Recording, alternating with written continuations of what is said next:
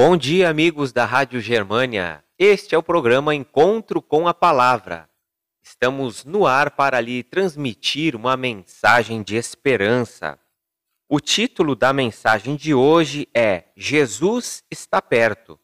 O texto bíblico encontra-se no Evangelho de João, capítulo 15, e versículo 7, que diz: Se permanecerdes em mim e as minhas palavras permanecerem em vós, Pedireis o que quiserdes e vos será feito.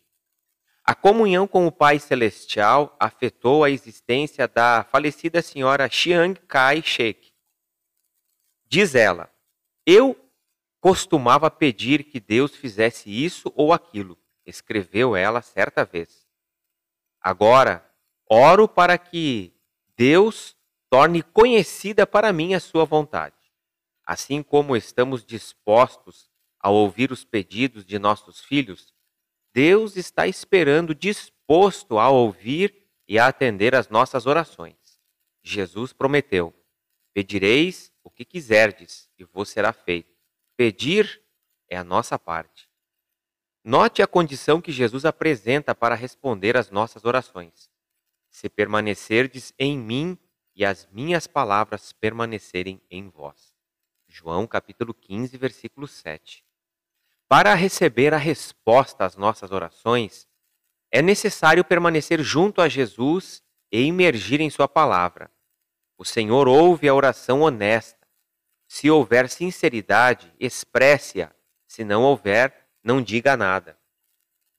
Às vezes, simplesmente, proferimos as palavras da oração enquanto estamos pensando em algo completamente diferente. Nossas orações devem ser significativas o resultado de andarmos bem junto a Jesus. Deus é onisciente, mas incrivelmente a oração transforma as coisas. Ela pode remover dificuldades, curar enfermos, reunir famílias, mudar completamente o curso da vida de uma pessoa e até redirecionar a história. Isso ocorre porque, ao orarmos, nós somos transformados. A oração leva uma pessoa a se harmonizar com a vontade de Deus. Tornamo-nos seus sócios, esquecendo-nos daquilo que buscávamos receber com tanto empenho, nossa mente se concentra no que Deus quer de nós. Quando estamos nas mãos de Deus, sabemos que ele conduzirá as coisas para o nosso bem. Romanos, capítulo 8, versículo 28. Alguns imploram que Deus lhes cumpra a vontade e depois reagem com ira ou desapontamento quando ele supostamente não responde à oração que fizeram. No entanto, quando permanecemos junto a Cristo, nossos problemas sempre são resolvidos. A oração é o combustível da alma.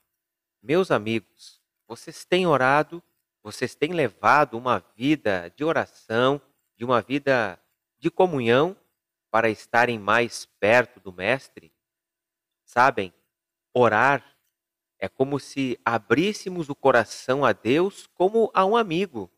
Nós temos prazer em estar com os amigos, conversar, às vezes contar algumas intimidades. Por que não fazemos isso com o nosso Pai Celeste, com o nosso Deus? Ele está ansioso para nos ouvir e para nos atender. Basta nós pedirmos. Vamos orar? Querido Deus, que as nossas preces cheguem até o céu pelos méritos e pela intercessão de Jesus Cristo, o nosso único Senhor e Salvador. Que cada um tenha uma vida genuína de oração e intimidade com Cristo. Em nome de Jesus, amém.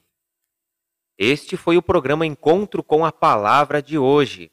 Acesse o nosso site www.vivacomesperanca.net. Deus abençoe a todos e até o próximo programa.